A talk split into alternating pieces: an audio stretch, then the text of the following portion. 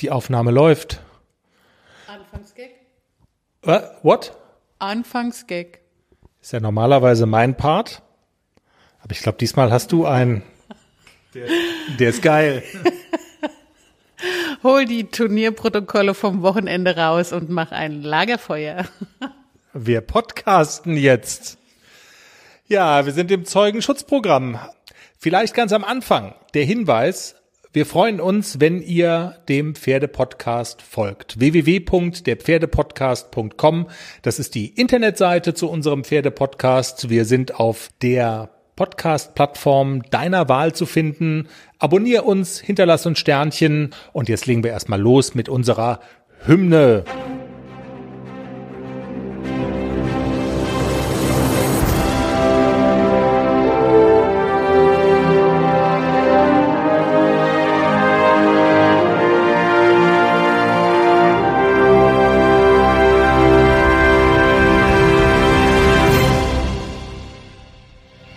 Reden über einen neuen Trend, Online-Turniere. Wir reden über den Turnierstart von Nixon in dieser Saison. Oder sollte man besser sagen, den Stotterstart. Und wir reden natürlich über ACDC. Und dann schauen wir mal, wo uns dieser Podcast noch so hinführt. Bevor wir loslegen, müssen wir aber noch über eins sprechen, nämlich über Dinge, über die wir lachen mussten. Ich bin ja wirklich reingefallen. Es war der 1. April, also ich bin wirklich reingefallen. Ich bin aber auch kein Reiter und habe gedacht, alles klar, jetzt sind die Reiter komplett durchgedreht. Ich mache meinen Facebook-Channel auf und mir schreit die Geschichte entgegen. Äh, Revolution im oder ja, gravierende Änderung, Alarm, Alarm für alle Turnierreiter. Das Zöpfeln, also das Machen von Zöpfeln mit Hilfe von Zopfgummis, heißen die so? Zopfgummis, Mähnengummis. Ist jetzt verboten. Aus Umweltgründen. Äh, auch Reiter haben eine Verantwortung für die Umwelt. Hm, hm, hm, hm. Ab jetzt müssen, dürfen nur noch ähm, Baumwollfäden und Baumwollgarn und so verwendet werden. Ich habe den Link sofort kopiert, in meine Linkliste gelegt. Alles klar, das nächste Thema im Pferdepodcast. Und also Ich muss auch lachen, ich habe es auch gelesen und ich gebe zu, im ersten Moment war so vor meinem geistigen Auge die Mähne von Nixon. Also man muss sich das vorstellen, ganz viele Haare und auf zwei Seiten die Mähne und ich nähe die Zöpfe ja auch ein, aber natürlich muss ich die vorher mit Mähnengummis, ich mache einen Zopf und muss den Mähnengummi und dann hatte ich vor meinem geistigen Auge, wie kriege ich denn jetzt das Garn in diesen Zopf, so dass das hält? Es hat einen Moment gedauert, bis mir eingefallen ist, oh, 1. April, alles klar, die verarschen dich gerade, Gott sei Dank. Aber du hast dich schon als Strickliesel gesehen an deinem. Absolut, ja. Und ich dachte, okay, jetzt muss ich zwei Stunden vorher anfangen, wenn ich dieses Pony einflechte fürs Turnier. Und dann gab's noch einen, muss man da wirklich mal zugeben, sehr charmanten Aprilscherz für Reiter, nämlich den S-Dressuren werden ab sofort auch in der Abteilung geritten. Großartig. Wer hat den gemacht? Weiß ich nicht mehr, aber nicht auch, sondern nur noch aus. Noch besser. Und zwar mit Reitern bis zu, also mit einer Abteilung bis zu acht Pferde.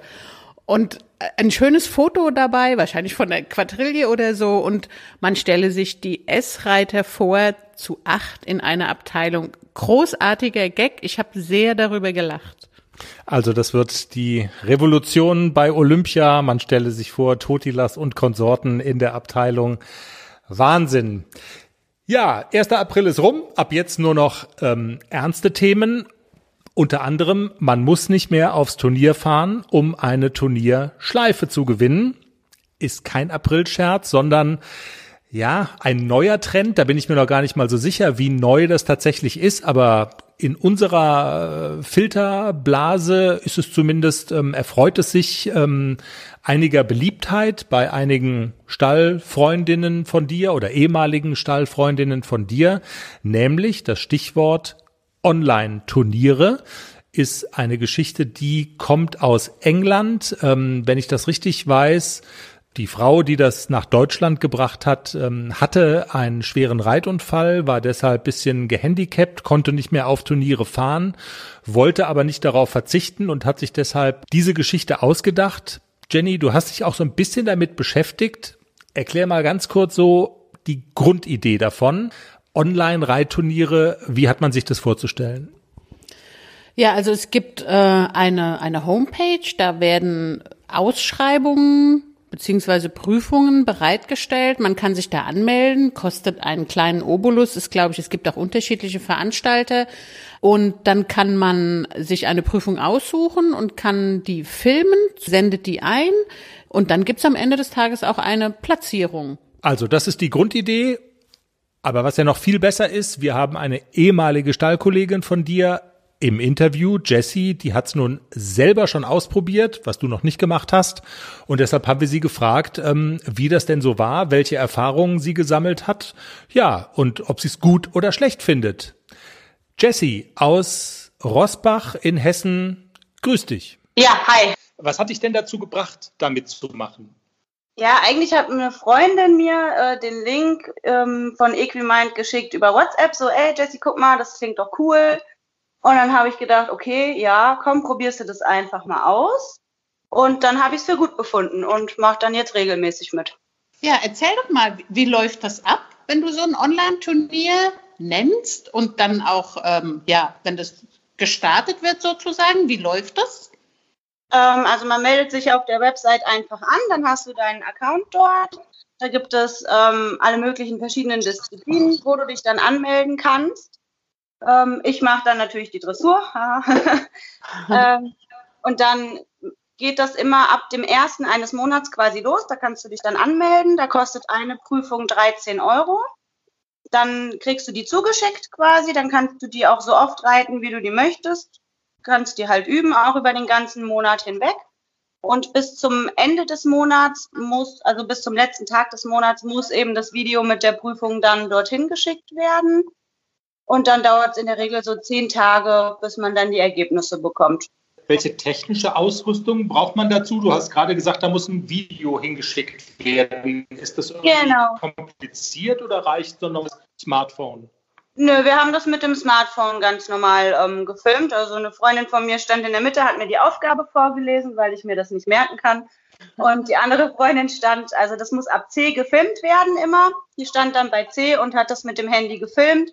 Und das Handyvideo kann man dann einfach dahin schicken. Also da braucht man keine große technische Ausrüstung dazu. Ah, okay.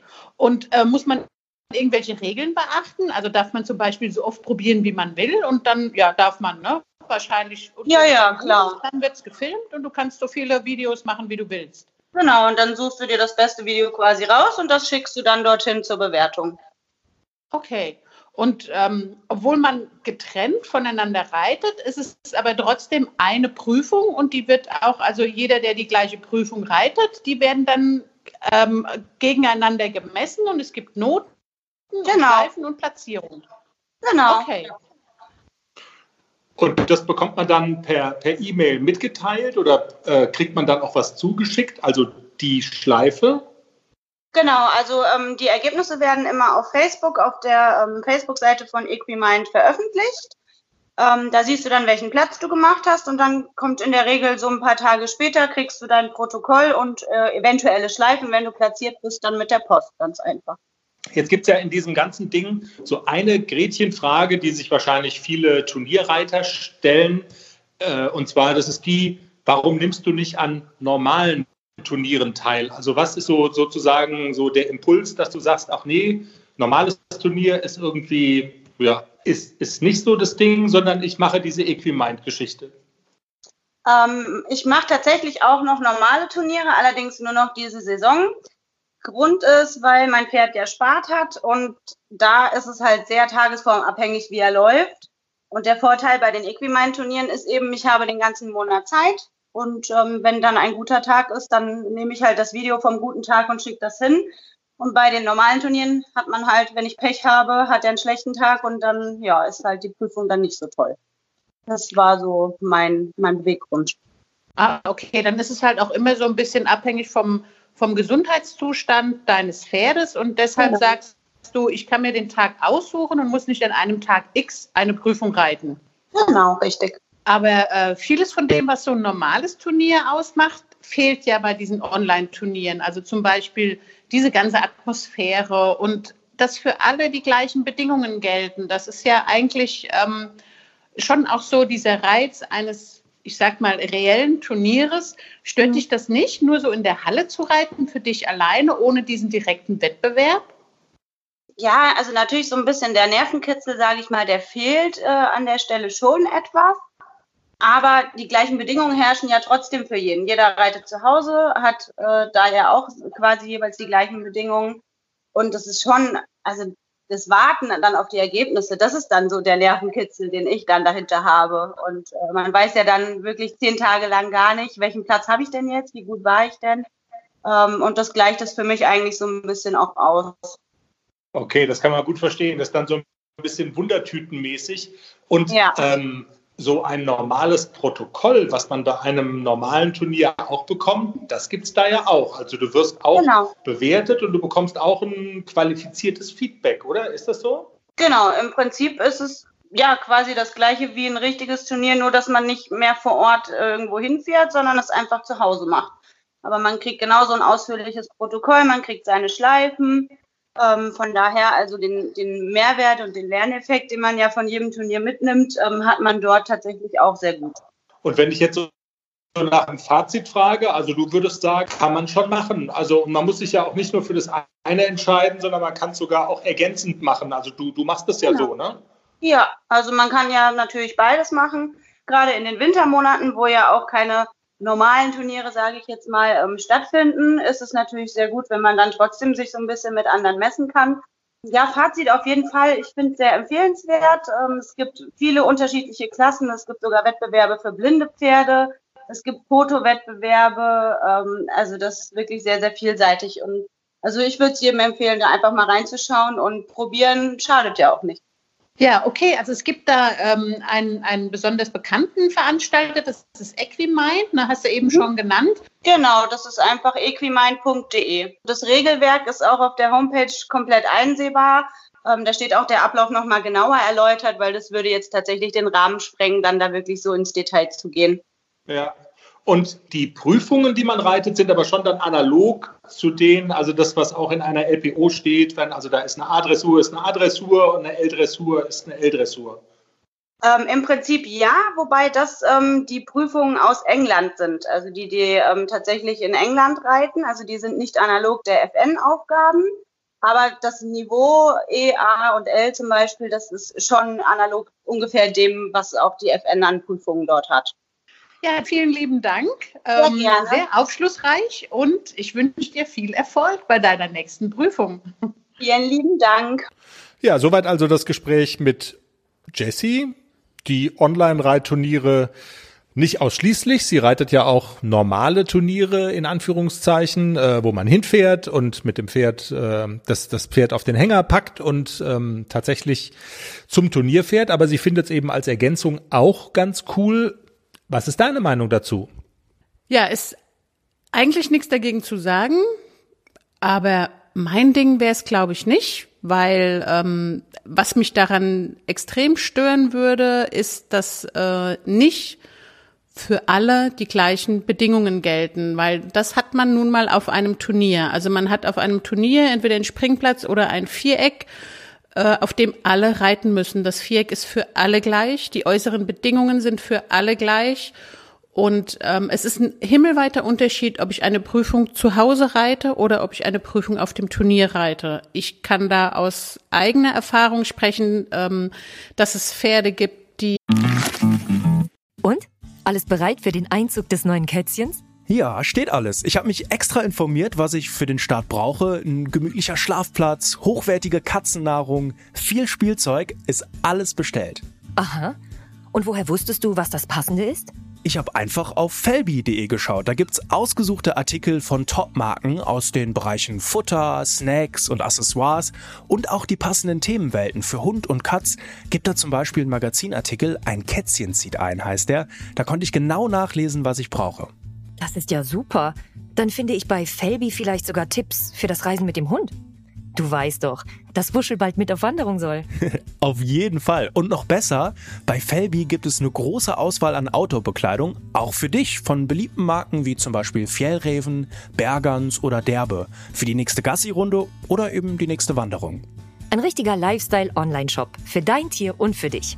Spare jetzt 20% bei deinem nächsten Einkauf auf felbi.de mit dem Code AUDIO20. Alles großgeschrieben AUDIO20. Der Code ist auch auf alle Aktionen anwendbar, gültig bis 30. September 2024. Felbi, für die beste Zeit mit deinem Tier.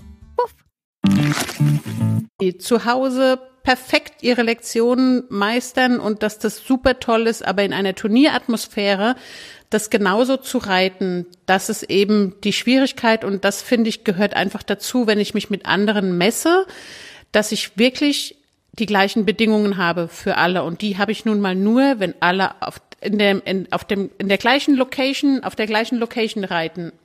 Also Jesse hat gerade so mit einem Augenzwinkern gesagt, ähm, es sind ja für alle die gleichen Bedingungen, jeder reitet zu Hause, aber das ist natürlich so ein kleines bisschen geflunkert, weil das ist ja eigentlich genau das, also ja klar, jeder reitet zu Hause, aber das ist ja im Grunde genommen genau das Gegenteil von gleichen Bedingungen, weil jeder reitet eben unter anderen Bedingungen. Das Viereck ist anders, die äußeren Einflüsse sind anders. Was ja auch noch ein wesentlicher Unterschied ist zu so einem normalen sportlichen Wettkampf, wie man ihn kennt, ist eben einfach, du hast nur eine Chance. Genau. Und bei den Online-Turnieren habe ich 100 Chancen, wenn ich das will. Wenn ich mich verreite oder wenn ich das Gefühl habe, hm, war nicht so gut. Ich kann, wenn ich möchte, dieses Video 100 Mal drehen und suche mir das Beste aus. Auf einem Turnier habe ich eine Startchance. Und dann muss ich da sein und muss reiten. Und wenn ich das vergeige, dann ist es so. Dann werde ich letzter. Jetzt kann man natürlich sagen, ist ja eigentlich auch ganz okay, wenn man sagt, man, man hat eben dann einfach mehrere Chancen, aber der Sinn von sportlichem Wettkampf ist ja so ein bisschen, man hat eben nur eine Chance und dann gilt's, ne? Also das, ja, so ist es eigentlich. Aber trotzdem, äh, es ist ja nicht verboten und ähm, es ist eine Alternative und also Vorteile hat es schon auch für Menschen, die diese sportliche Herausforderung jetzt nicht so in dieser extremen Form suchen, oder? Also das ist, äh, es ist auch nicht schlimm. Nein, überhaupt nicht. Es ist gar nicht schlimm. Und ähm, ich respektiere das auch. Das ist überhaupt gar keine Frage. Ich sage ja auch nur für mich persönlich, ich möchte diesen, diesen Wettkampf direkt haben. Also zu Hause ein Video aufzunehmen und dann das einzuschicken und mich mit Reitern zu messen, äh, die, die ich nicht sehe, wo ich gar nicht weiß, äh, was, was sind die denn geritten, das ist für mich nicht echt. Also für mich wäre es nix, aber es ist überhaupt gar nichts dagegen zu sagen. Und ähm, wie gesagt, auch für, für Pferde oder Menschen mit Handicap eine gute Sache und absolut okay. Und ich überlege, ob ich doch Online-Turniere reite nach diesem Wochenende. Sportlich wäre. Sp Sportlich wäre es für dich im Moment Bombe eigentlich. Also müssen wir wirklich sagen, weil ich sag mal so, das ist, ähm, du suchst diese sportliche Herausforderung und es ist nun mal eben dann auch Teil des Deals, dass man auf die Schnauze kriegen kann und ähm, das habt ihr ganz schön bekommen. Meine Schnauze ist ganz schön dick. Also ja, wir haben ganz schön auf die Fresse gekriegt am Wochenende. Aber auch das gehört dazu und das, das erdet einen immer mal wieder. Also als Reiter neigt man ja auch dazu, so ein bisschen arrogant zu werden, wenn zu Hause alles super klappt und man denkt so, boah, geil, mein Pony kann das alles und es fühlt sich gut an. Und man geht aufs Turnier und man wird so richtig abgestraft. Also nicht, äh, um Gott, ich will nicht sagen, die Richter strafen mich ab. Nein, es ist einfach, äh, es ist einfach scheiße gelaufen und dann wird man auch Letzter. Ihr, ihr wart schlecht. Letzter. Wir waren letzter, ja. Zweimal. Ja. L und M. Genau. Tja. Weil er halt ein Hasenherz ist, ne? Also Punkt. Also das.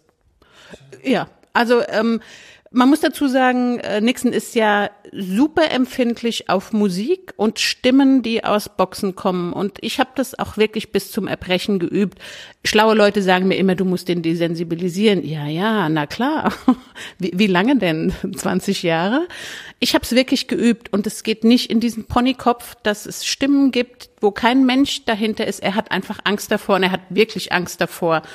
Und äh, wenn er vor was Angst hat, dann geht er einfach weg. Und das macht er im Viereck auch. Er geht einfach weg. Vor, vor den Dingen, vor denen er Angst hat. Und das ist das, was ich immer sage. Er wird sehr stark auf dem Turnier. Und äh, hier in Baden-Württemberg ist es so Usus, dass die Prüfungen alle gelesen werden. In Hessen kannte ich das gar nicht die Prüfung, normalerweise in Hessen reitet man die Prüfung auswendig, hier in Baden-Württemberg, ich weiß nicht, warum es hier so ist. Es steht in der Ausschreibung und es steht auch in der Zeiteinteilung, die Prüfungen werden alle nach Kommando geritten.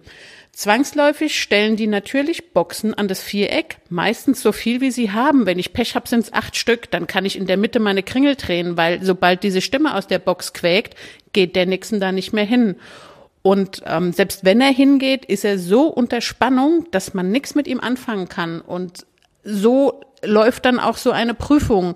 Und da ist er auf dem Abreiteplatz super zu reiten. Man hat ein tolles Reitgefühl. Es klappt alles. Die Wechsel klappen, der Mitteltrab klappt. Und man geht in das Viereck und es ist vorbei. Und in Hessen muss man sogar dafür bezahlen, dass gelesen wird. Ähm, sonst wird da gar nicht gelesen. Aber am Ende des Tages ist nicht das böse System in Baden-Württemberg schuld, sondern ihr müsst es auf die Reihe bringen, oder? Absolut. Wir müssen es einfach hinkriegen. Er muss es lernen, er muss da durch. Und ich habe auch direkt schon angefangen. Unsere lieben Stallkollegen haben über das Wochenende, als ich auf dem Turnier war, auf unserem Reitplatz ein kleines Richterhäuschen gebaut. Das stand ja vor dem Turnier nicht da. Und wir gehen am Dienstag auf den Platz und natürlich sagt Nixon erstmal, da steht was, was sonst nie da steht. Da gehe ich überhaupt nicht hin, dreht sich auf dem Arsch um und will weg. Und dann habe ich wirklich mal so an meine Trainerin Pia gedacht, die gesagt hat immer, jetzt tritt ihm doch mal einen Arsch. Das habe ich mal einmal richtig gemacht. Aber dann hat er gespurt. Und das liegt auch viel an mir, dass ich mich wirklich durchsetzen muss bei dem Pony und muss dem ganz, ganz klar und deutlich sagen, du hast da keine Angst davor und du gehst da jetzt hin. Und das ist wirklich was, also wir, wir können hier die, die Bedingungen nicht ändern in Baden-Württemberg, es wird halt gelesen und er muss da durch und ich muss da durch und er wird sich dran gewöhnen. Man hört den Hauch von Brass raus, der bei dir aber natürlich auch binnen kürzester Zeit dann natürlich wieder verfliegt. Du wirst dranbleiben und wir machen einen Strich, würde ich vorschlagen, unter das Thema Online-Reitturniere, wobei nicht so ganz, denn wir haben was Besonderes auf unserer Homepage. Wir wollen nämlich eure Meinung auch ganz gerne dazu wissen. Ihr habt es ja jetzt so in den letzten Minuten gehört. Jesse und Jenny, die die Sache mit den Online-Reitturnieren ganz unterschiedlich einschätzen und wir würden gerne mal wissen, was ist denn eure Meinung? Und deshalb auf unserer Homepage www.derpferdepodcast.com in dem Artikel zu der aktuellen Folge haben wir die Umfrage der Woche. Wie stehst du zu Online-Reitturnieren? Ihr könnt wählen äh, zwischen den Alternativen finde ich gut, eine schöne Alternative zu normalen Turnieren oder ich kann das sportlich nicht ernst nehmen. Also eher so die Tendenz, die Jenny so hatte, würde uns wirklich interessieren und wir thematisieren das dann nochmal in der nächsten Folge. Und wir machen heute noch etwas, was wir noch nie gemacht haben. Wir verlosen zum Thema Turnier unter allen, die uns bei Facebook folgen, eine Turnierschabracke. Kann man natürlich immer gebrauchen, egal ob man Online-Turniere reitet, obwohl ich glaube, da ist noch nicht mal Turnierkleidung vorgeschrieben, weiß ich jetzt gar nicht so genau. Aber egal, eine weiße Schabracke kann man auch zu Hause benutzen, nicht unbedingt nur auf dem Turnier. Wie auch immer, es wird eine wunderschöne Turnierschabracke in weiß verlost unter allen, die uns bei Facebook folgen. Genau, also wenn ihr uns schon folgt, dann müsst ihr gar nichts machen. Und wer das noch nicht tut, einfach auf unsere Facebook-Seite gehen, auf Folgen drücken und dann seid ihr dabei. Wir machen einen Strich unter das Thema Online-Reitturniere und beschäftigen uns noch mit zwei Anfragen von Hörern, die uns erreicht haben. Das freut uns natürlich immer sehr. Ihr könnt das jederzeit tun, uns darum bitten, uns Fragen stellen. Könnt ihr nicht über dieses und jenes reden, dann machen wir das, wenn es denn passt, äh, wirklich immer gern. Getan hat das zum Beispiel eine Hörerin aus Berlin, deren Namen wir gar nicht kennen. Das Pseudonym lautet, ja, es ist eine merkwürdige Mischung aus den Buchstaben X, S, O und nochmal X. Jedenfalls ist sie ganz freundlich und fragt, Hi, ich bin eine Hörerin aus Berlin und liebe euren Podcast. Vielen Dank dafür schon mal. Ich hätte ein Thema vielleicht, mich würde interessieren, was besser ist für Leute, die sich überlegen, ihr erstes Pferd zu kaufen. Ein schon ausgebildetes Pferd oder ein Jungpferd, das man selbst ausbildet? Fragezeichen. Würde mich freuen, wenn das mal angesprochen wird. Liebe Grüße aus Berlin. Jenny, ist ja nun genau dein Thema. Ein fertig ausgebildetes Pferd oder ein Jungpferd, das man noch selber ausbilden muss. Was raten wir unserer netten Hörerin aus Berlin? Schwierig. Also einen pauschalen Rat kann man da gar nicht geben. Ich glaube, man muss sich selber gut einschätzen können. Also es kommt auch darauf an, wie stark bin ich reiterlich, also wie weit fortgeschritten traue ich mir das zu, ein Jungpferd auszubilden. Es hat beides Vor- und Nachteile. Also ich habe zum Beispiel eine, eine Bekannte, die hat sich in einem Profistall ein quasi ausgebildetes Pferd gekauft. Die war reiterlich äh, ganz okay, also so auf AL-Niveau, also schon eine ordentliche Reiterin. Das Pferd war ausgebildet von einem Bereiter und äh, sie hat das Pferd mittlerweile, ich glaube, 13 Jahre und sie ist bis heute nicht imstande, das nachzureiten, was der Bereiter damals ausgebildet hat. Das ist halt der Nachteil. Wenn man ein ausgebildetes Pferd kauft, sollte man wissen, wer hat es ausgebildet. Man muss es ausprobieren. Kommt man damit zurecht? Kann man diese Knöpfe bedienen? Manchmal werden die Pferde, wenn sie von Profis ausgebildet werden, wirklich so ausgebildet, dass das ein normalsterblicher, sage ich mal so, mittelguter Reiter gar nicht nachreiten kann. Wenn es gut ausgebildet ist, das Pferd, und sensibel auf Hilfen reagiert und so, dann ist es sicherlich für jemand, für einen Reiter, der nicht ganz so stark ist und der noch ein bisschen was lernen muss, ist es sicherlich eine gute Sache, ein bereits ausgebildetes Pferd zu kaufen. Aber wie gesagt, man muss, glaube ich, probieren und man muss, wenn man auf Suche geht, ein Pferd zu kaufen, sollte man sich jemand mitnehmen, der ein gutes Auge dafür hat, der sich auskennt und der auch mal drauf sitzt und fühlt, kann das denn ähm, meine Freundin, Schülerin, wie auch immer, je nachdem, wem man mitnimmt, kann der das einschätzen, ob du das nachreiten kannst, was das Pferd, äh, also wie weit das Pferd in der Ausbildung ist. Das ist so ein bisschen schwierig. Andererseits, also ein Jungpferd ausbilden, wenn ich nochmal die Wahl hätte, ich würde immer ein Jungpferd nehmen, weil ich wüsste dann zumindest bei der Ausbildung, was ich gemacht habe und ich würde mir immer Hilfe dazu nehmen. Also wenn man jemanden hat, der einem zur Seite steht, der sich damit auskennt, wie bilde ich ein junges Pferd aus, würde ich persönlich dazu tendieren, immer ein Jungpferd und selber machen mit Hilfe und Unterstützung wenn man jetzt sagt, ich bin reiterlich vielleicht nicht super top, aber ich bin auch nicht ganz auf Anfängerniveau, also sprich vielleicht so Durchschnitt oder auch leicht unter Durchschnitt, ist es denn dann möglich, auch als, ich sage jetzt mal, leicht unterdurchschnittlicher oder nur in Anführungszeichen durchschnittlicher Reiter ein junges Pferd auszubilden, wenn man vielleicht noch einen Trainer und Hilfe hat, der da möglicherweise noch mal eingreifen kann? Oder laufe ich Gefahr, dass ich so ein Pferd von vornherein ganz vermurkse und ich kann es irgendwie gar nicht reiten? Also ist es möglich, als vielleicht relativ schwacher Reiter trotzdem alleine ein Pferd auszubilden, ein junges?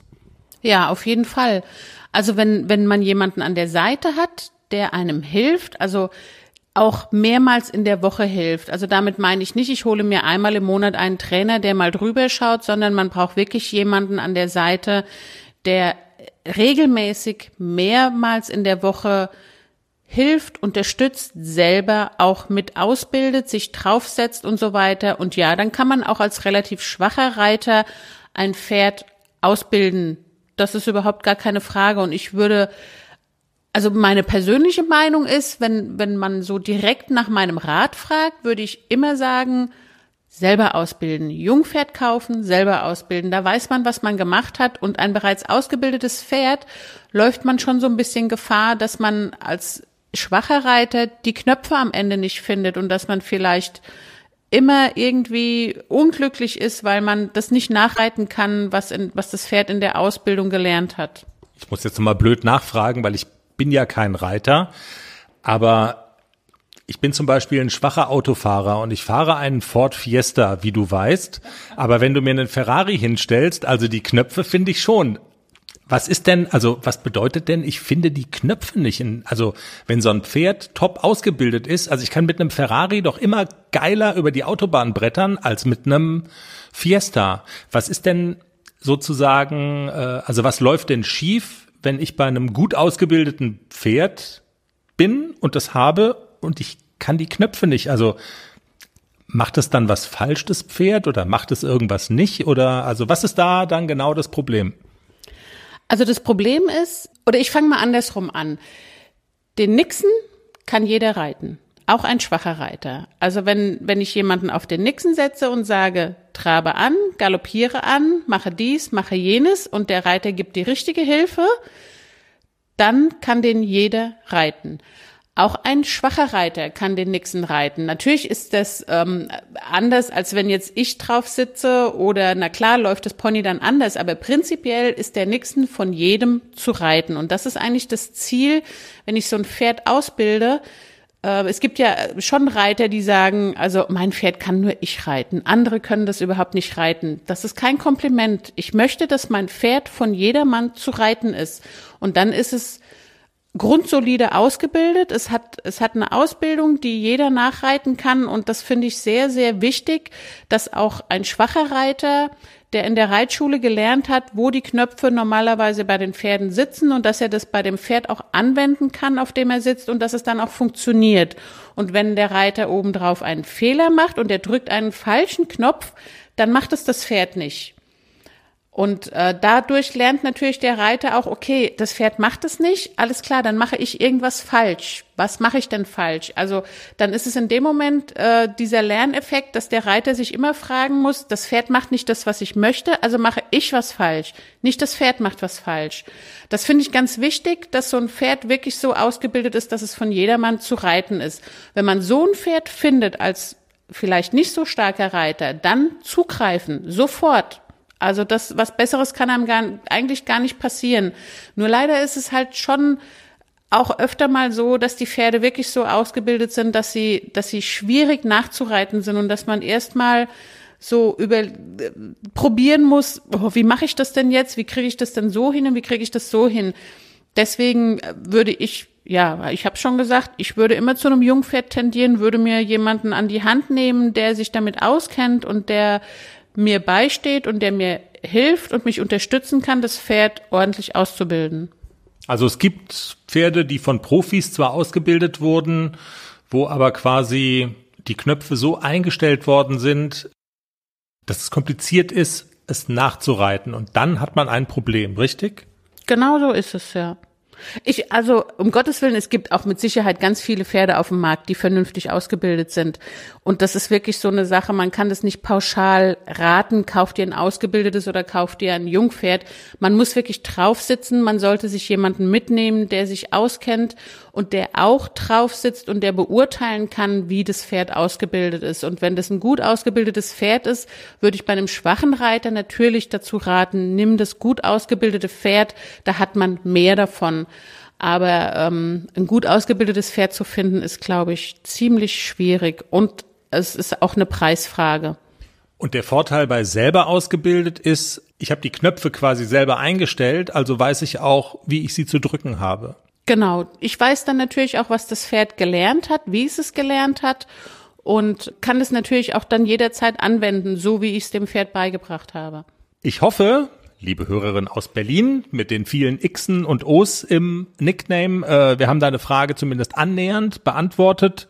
Wenn es da noch irgendwie Bedarf gibt, dann einfach nochmal melden. Aber ich denke, das war relativ umfassend. Und dann last but not least haben wir noch eine Frage, das lässt sich vielleicht einen Hauch zügiger beantworten. Eine Frage von Thomas. Ich lese das mal vor, ist ein bisschen längerer Text. Hallo ihr beiden, schreibt er, ich bin begeisterter Hörer eures Podcasts und mir drängt sich gerade eine Frage auf, die ihr vielleicht mal thematisieren könnt. Wir haben einen siebenjährigen Haflinger, den wir als Schulpferd übernommen haben und jetzt noch an einem Stall steht, der uns zu wenig Möglichkeiten bietet. Mitte April, spätestens Ende April ziehen wir mit ihm zu einem anderen Stall. Dort gibt es neben mehreren Paddocks auch große Weiden. Er kennt dies von dem alten Stall aber nicht und nun machen wir uns Gedanken, wie wir ihn an das Gras gewöhnen, ohne dass er zum Beispiel in die Hufrehe läuft. Der Bauer des neuen Stalls hat uns natürlich versichert, dass erst sachte angeweidet wird. Wir haben aber trotzdem Angst, dass unser kleiner, verfressener Nino sich da etwas übernimmt. Geschweige denn vom Thema Eingliederung in die Herde. Aber das Thema hattet ihr ja schon. Ansonsten weiter so viele Grüße von einem Podcast-Kollegen. Ich betreibe den Running Podcast ein Smiley. Thomas, ich habe dir schon geschrieben, den Running Podcast werde ich mir die Tage natürlich auch mal anhören, weil ich auch ein Runner bin. Aber jetzt erstmal die Frage an Jenny. Besteht die Gefahr, dass unser Nino sich überfrisst und, und die Hufe krank werden? ja, ich glaube, die Gefahr besteht schon. Haflinger sind ja naturgemäß wirklich sehr verfressen. Und wenn man den Nino wahrscheinlich jetzt auf die Weide lässt, wird er wahrscheinlich so lange fressen, bis er umfällt. Also ich würde in, in dem Fall Nino wirklich ganz vorsichtig an die Sache rangehen und würde die Anweidezeit, würde ich mir mal so vornehmen, auf einen Monat und würde ganz langsam damit anfangen, so mit 15 Minuten am Tag und würde das auch ganz langsam steigern. Also wirklich lasst euch Zeit damit mit dem Anweiden, gewöhnt ihn langsam an das Gras. Wenn ihr das gar nicht kennt, braucht ähm, der Stoffwechsel mindestens 14 Tage, bis er sich umgestellt hat von äh, normalem äh, Stroh und Heu auf Gras. Eher länger. Also lieber ein bisschen mehr Geduld haben und lieber ein bisschen länger am Strick anweiden als ein bisschen zu kurz. Und was auch immer noch, noch viel hilft, ist vorher, also bevor man äh, den Nino aufs Gras lässt, sei es am Strick oder sei es äh, für eine Stunde auf die Weide, vorher Heu füttern, dass er eigentlich schon so ein bisschen satt ist und nicht so heißhungrig auf das Gras losgeht. Und je länger ihr wartet, also je länger ihr den Frühling abwartet, umso besser, umso höher steht das Gras und hat nicht mehr ganz so viele Fruktane und ist nicht mehr ganz so grün und saftig. Also in, in dem Fall mit Anweiden und so ist, glaube ich, Geduld eine ganz, ganz wichtige Sache und das ganz langsam zu machen. Also ich würde, wie gesagt, mindestens vier Wochen einplanen, um äh, den Nino anzuweiden und würde mit 15 Minuten anfangen und würde das langsam steigern, Tag für Tag um fünf Minuten und dann vielleicht in den letzten zwei Wochen vormittags eine Stunde, nachmittags eine Stunde und dann in der letzten Woche, bevor er vielleicht, keine Ahnung, ich weiß nicht, wie lange eure Ponys aufs Gras gehen, wenn die acht Stunden oder halt tagsüber rausgehen, würde ich noch mal eine Woche vorher, würde ich vormittags zwei Stunden, nachmittags zwei Stunden, bevor er wirklich acht Stunden oder zehn oder zwölf Stunden aufs Gras geht. Bis dahin müsste es dann auch Ende Mai, Anfang Juni sein und bis dahin steht das Gras erfahrungsgemäß, also wenn der Frühling so mitspielt, schon relativ hoch, dass eigentlich eine Rehegefahr ziemlich gering ist. Also die Gefahr ist jetzt April, Mai noch bisschen erhöhter, weil das Gras wirklich so grün und frisch ist und da wäre ich wirklich vorsichtig. Und wie gesagt, vorher Raufutter füttern, dass er schon mal ein bisschen satt ist und viel Bewegung. Also das ist auch immer noch mal so so ein Thema, gerade bei so Hufrehe oder bei adipösen Pferden, die vielleicht übergewichtig sind und weil sie zu viel fressen, Bewegung ist das A und O. Also wenn, wenn ihr könnt, auch zweimal am Tag bewegen. Also so ein Huffy kann das auch ab. Wenn er sieben ist, kann der auch ruhig morgens bisschen geritten werden und am Abend nochmal geritten werden. Bewegung ist auch ganz, ganz wichtig in dieser Zeit. Okay, Jenny, dann haben wir's. Bleibt mir noch der Hinweis, denkt an unsere Umfrage der Woche www.derpferdepodcast.com. Denkt daran, uns bei Facebook zu folgen. Es gibt eine Schabracke zu gewinnen und abonniert uns auf der Podcast-Plattform eurer Wahl. Hinterlasst uns Sternchen, freundliche Kommentare. Wir freuen uns jetzt schon auf nächste Woche. Es war sehr spannend. Wir wünschen euch eine gute Zeit bis dahin. Tschüss. Tschüss.